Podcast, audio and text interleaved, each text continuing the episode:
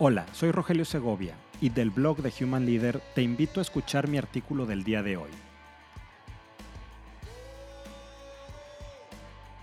El aburrido mundo de los objetivos anuales de desempeño. Septiembre de 2019 en cualquier sala de juntas de cualquier empresa. El equipo de trabajo lleva ya más de una semana reunido alrededor de una hermosa mesa de madera de roble rectangular. Por momentos solo se escucha el tenue sonido del aire acondicionado de la sala de juntas, acompañado por el constante aporreo de dedos sobre los teclados de las computadoras de los asistentes.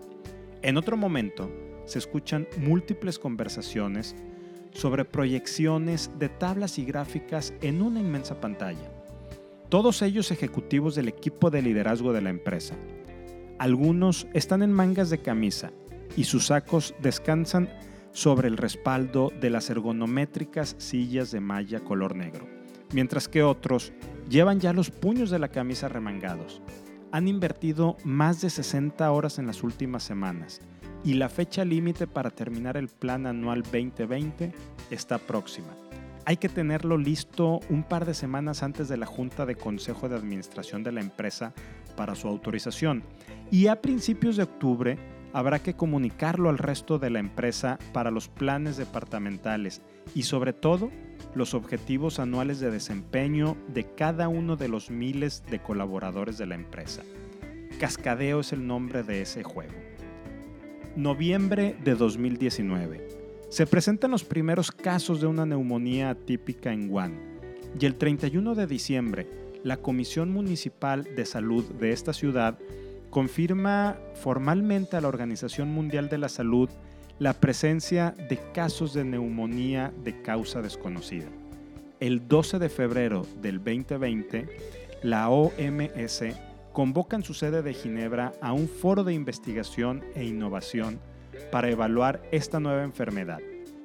Y es en ese foro donde se le otorga el nombre de COVID-19, el cual se forma de las palabras corona, virus y disease, enfermedad en inglés, mientras que el 19 representa el año en que surgió. Julio 2020. En su reporte más reciente, el Fondo Monetario Internacional estima que la economía de México se contraerá en un 10.5% en 2020. De acuerdo al INEGI, la actividad económica del país en el mes de abril cayó 17.3% respecto al mes previo y 19% en términos anuales. Las empresas luchan por su supervivencia mediante recortes salariales, disminución de la planta laboral y dolorosas medidas de contención de gasto en innovación, capacitación y desarrollo, entre otras. En un mundo empresarial que hasta el 2019 se definía a sí mismo como ágil y buca, a un mundo 2020 convulso, distanciado y asustado, ¿tiene sentido esbozar planes más allá de un par de meses? ¿Lo tenía incluso en el 2019? Todo parece indicar que no. De acuerdo a un estudio de Gallup de finales del año pasado, la práctica empresarial de llenar formularios por todo, las brechas en organigramas, poca individualización y revisiones anuales de desempeño reflejan viejas prácticas de gestión Buckingham y Goodall, en su libro Nine Lies About Work, señalan que la idea de que el mejor plan y, los mejores objetivos siempre ganan es un mito, ya que generalmente suelen ser demasiado generales, se vuelven rápidamente obsoletos y resultan frustrantes para quienes deben ejecutarlos. Los planes u objetivos no nos dicen a dónde ir, solo nos ayudan a entender dónde estamos. Finalmente, el general McChrystal, en su libro Team of Teams, argumenta que nuestro mundo actual está lleno de cambios rápidos, impredecibles e interdependencias complejas, donde los modelos de planeación tradicional han quedado obsoletos, amén que nunca fueron lo suficientemente rápidos para la toma de decisiones.